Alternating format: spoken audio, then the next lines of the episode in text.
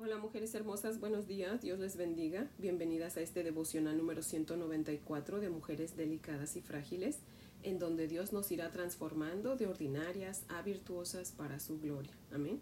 Así que bueno, mujeres hermosas, pues les invito a orar en esta mañana. Oremos. Señor Dios y Padre de nuestro Señor Jesucristo, buenos días, Señor. Gracias, Padre, por este día nuevo que tú nos regalas, Padre. Gracias Señor porque nos has hecho entender que debemos buscarte Señor, que no hay nada mejor como comenzar el día postradas delante de ti Señor, dispuestas a oírte y a obedecerte Padre. Bendito Dios, míranos y ten misericordia de nosotras como acostumbras Señor y ayúdanos a ser hoy mejor de lo que fuimos ayer Padre, para que tu nombre sea exaltado y bendecido Señor. Haz, mi Dios amado, que resplandezca tu rostro sobre de nosotras y háblanos e instruyenos hoy, Señor Haz que nos llenemos de ti, Señor, pero a la misma vez sigue dándonos hambre y sed de ti, Señor, para que no nos cansemos de buscarte, Señor, y de seguir aprendiendo de tu santa palabra, porque te lo pedimos en Cristo Jesús por sus méritos y para su gloria, oh Dios. Amén, Señor.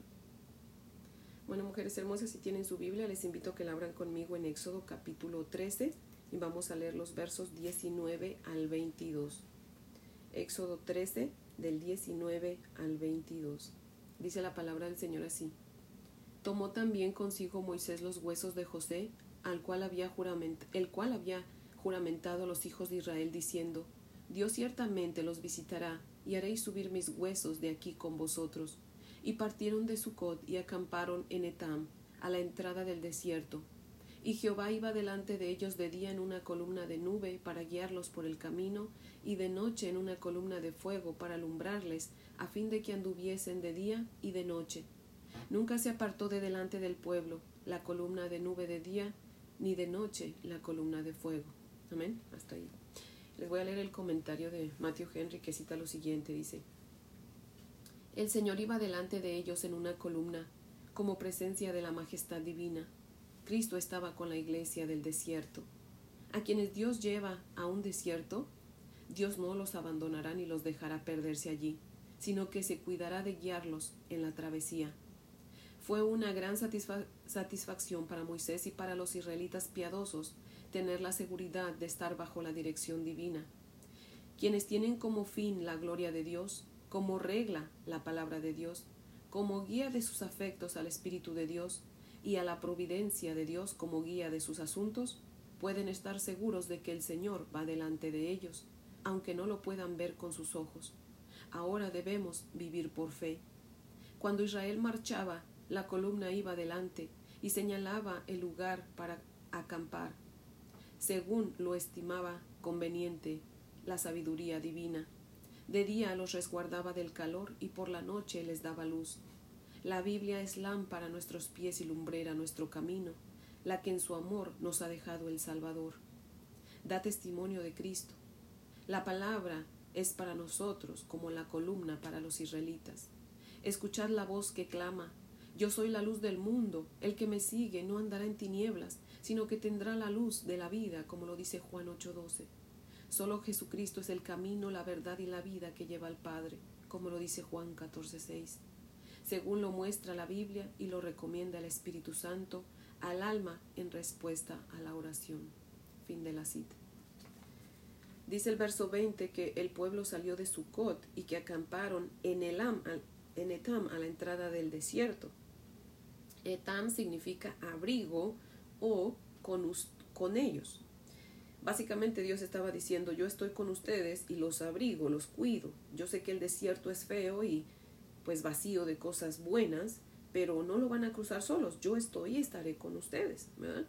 ¿De qué manera, mujeres hermosas, Dios tiene que mostrarnos que verdaderamente está con nosotros, aun cuando nos lleva al desierto? No sé si lo han notado, pero cuando todo nos va bien, siempre pensamos que Dios está con nosotros. Pero cuando pasamos por el desierto de las dificultades, como que siempre ponemos en duda su presencia en nuestra vida, ¿cierto?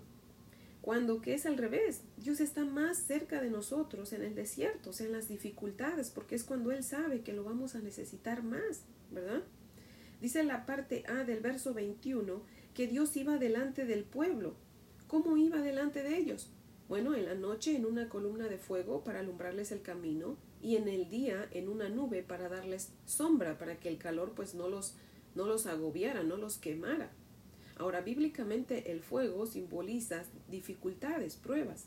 Dice el apóstol Pedro en su primera carta en el capítulo 4, verso 12, Amados, no se sorprendan del fuego de la prueba que les ha sobrevenido. Eso quiere decir que Dios no solo nos guía con la nube de sombra, o sea, con cosas buenas, sino que también nos guía por medio del fuego de las dificultades. Si usted está familiarizada con la palabra de Dios, pues debe saberse la historia de Sadrach, Mesach y Abednego, ¿verdad? Si no se la sabe, aquí se la voy a resumir bien rapidito. Eh, Sadrach, Mesach y Abednego eran tres jóvenes hebreos que fueron arrojados a un horno de fuego porque se negaron a adorar a un ídolo, a una estatua de oro que había hecho el rey Nabucodonosor. Sin en cambio, no se quemaron, al contrario, Dios estuvo con ellos dentro de ese horno de fuego Solo echados al lago de fuego, pues iban a ser liberados del acoso a adorar al ídolo. A veces Dios usa las dificultades para librarnos. Así que nunca diga, ay, mi novio me dejó o mi esposo me dejó. Bueno, tal vez Dios permitió eso para que usted se liberara de él porque le hacía más daño estando con usted. No diga, ay, me despidieron del trabajo y ahora qué voy a hacer. No, porque tal vez solo así usted se va a decidir a poner un negocio y le va a ir mejor de lo que le, le iba como empleada. El pueblo de Israel sabía que había sido liberado de la esclavitud de Egipto y que iban a la tierra prometida, pero no sabían lo que les esperaba en el camino eh, hacia la tierra prometida, ¿verdad? Dios les había dicho y les había prometido que la tierra prometida pues era hermosa y fructífera. Imagínense, dice que corría leche y miel, o sea, era una tierra de abundancia pero nunca les prometió que el camino para llegar allá iba a ser deleitoso, hermoso, carente de dificultades, nada de eso. Y nosotros estamos en la misma situación. Dios ya nos ha libertado de nuestro Egipto, o sea, de nuestra esclavitud del pecado, y ha prometido llevarnos con Él a la nueva Jerusalén, o sea, al cielo. Pero nunca nos ha prometido que el camino sería hermoso, o abundante de cosas buenas y carente de dificultades. Él nunca dice eso en su palabra, al contrario, ¿verdad? Dice que va a venir sufrimiento por seguirlo. Sin en cambio, al igual que estuvo con el pueblo de Israel, está y estará con nosotros. Amén. Tal y como lo prometió en su santa palabra. Ahora, si usted cierra sus ojos y se mete en la historia que estamos leyendo, dice el verso 21 que Jehová Dios iba delante del pueblo guiándolos. En el día en una nube y en la noche en una columna de fuego. En la noche iba delante de ellos con la columna de fuego para alumbrarles el camino y que no se fuesen a tropezar. En el día iba sobre de ellos guiándolos con una nube que los cubría, los protegía de ser quemados. Nada más imagínense las temperaturas altas del desierto. Así que cuando Dios quería que el pueblo se moviera y caminara, pues movía la nube, ¿verdad? Y la columna de fuego en la noche. Si quería que caminaran de noche, movía la columna de fuego. Ellos sabían que si no se movían eh, con la nube este, o con la columna de fuego, pues la otra opción era quedarse a oscuras y al otro día pues quemarse, imagínense. Y Dios usa la misma estrategia con nosotros.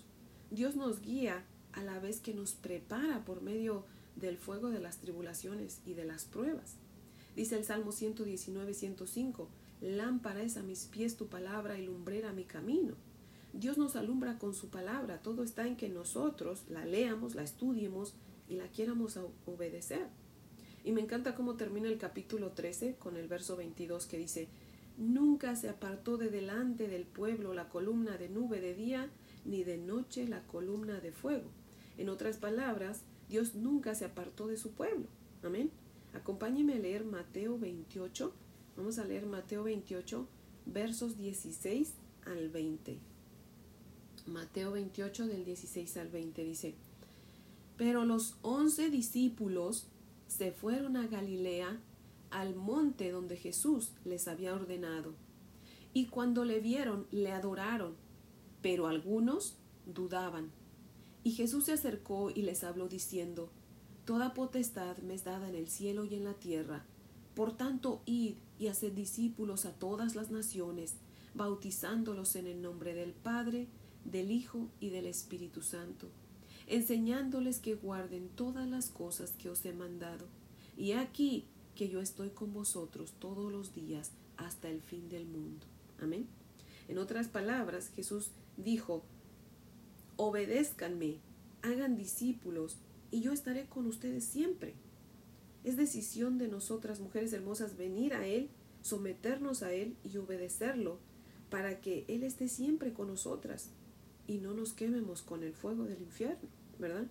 Ahora ahí mismo dice en ese versículo 17 que algunos dudaban.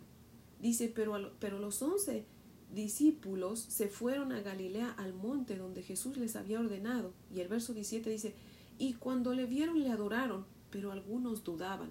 ¿Se acuerdan que Tomás había dudado de nuestro Señor Jesucristo, de su resurrección? Y dijo, no, hasta que yo lo vea y meta mi, mi dedo en, en los hoyos de sus manos, entonces yo voy a creer, ¿verdad? Y Jesucristo le permitió hacer eso, ¿verdad? Pero aquí ya no habla nada más de Tomás, porque dice, pero algunos dudaban. O sea que todavía había un poco de duda eh, en el corazón de algunos discípulos, ¿verdad? Sin en cambio obedecieron, fueron a donde Jesucristo les había dicho. Así que el hecho de que tengamos duda, de que algunas cosas no las entendamos bien, de que dudemos de algo de la palabra, eso no nos impide para obedecer, mujeres hermosas. Así que debemos obedecer si es que queremos estar bajo la cubierta de nuestro Señor Jesucristo para que no vayamos a condenación, ¿verdad? Así que la decisión es de nosotros. El Señor nos hace la invitación de venir a Él y cubrirnos bajo esa nube que nos va a proteger de quemarnos del infierno y, y nos protege por medio de las tribulaciones porque nos, eso nos va a fortalecer, nos va a capacitar, porque créame, estamos en la gloria y vienen tiempos difíciles y el Señor nos está preparando, ¿verdad? Así que bueno, mujeres hermosas, ese es el devocional de hoy que espero que les sea de gran bendición y pues les invito a orar para que terminemos. Oremos. Amantísimo Dios y Padre maravilloso, Creador del cielo y de la tierra, seguimos ante tu bella presencia, Señor. Agradecidas, Padre, por tu santa y bendita palabra, Señor, que que nos alumbra nuestro entendimiento, Señor, que nos muestra por dónde ir, Señor, que nos muestra las opciones que tenemos, Señor. Nos metemos debajo de tu sombra, Señor, o nos quemamos, Padre. Seguimos, Señor, tu palabra que nos alumbra nuestro camino, o nos quedamos a oscuras, Padre, perdidas en este mundo lleno de pecado. Oh Dios poderoso, danos sabiduría para tomar la mejor decisión, Señor. Ayúdanos a ser sabias y entendidas, reconociendo, Señor, que no solamente nuestro futuro está en riesgo, sino también el futuro de, los nuestros, Señor. Porque si nosotros, Padre, no venimos a ti, no les predicamos, ellos también se van a perder, Padre. Oh Dios amado, danos sabiduría de lo alto, haznos entendidas, por favor, Padre, porque te lo pedimos en Cristo Jesús por sus méritos y para su gloria, oh Dios. Amén, Señor. Bueno, mujeres hermosas, pues les amo en el amor del Señor. Y si Dios nos presta vida, pues aquí las espero mañana para que sigamos aprendiendo de nuestro precioso Creador. Amén.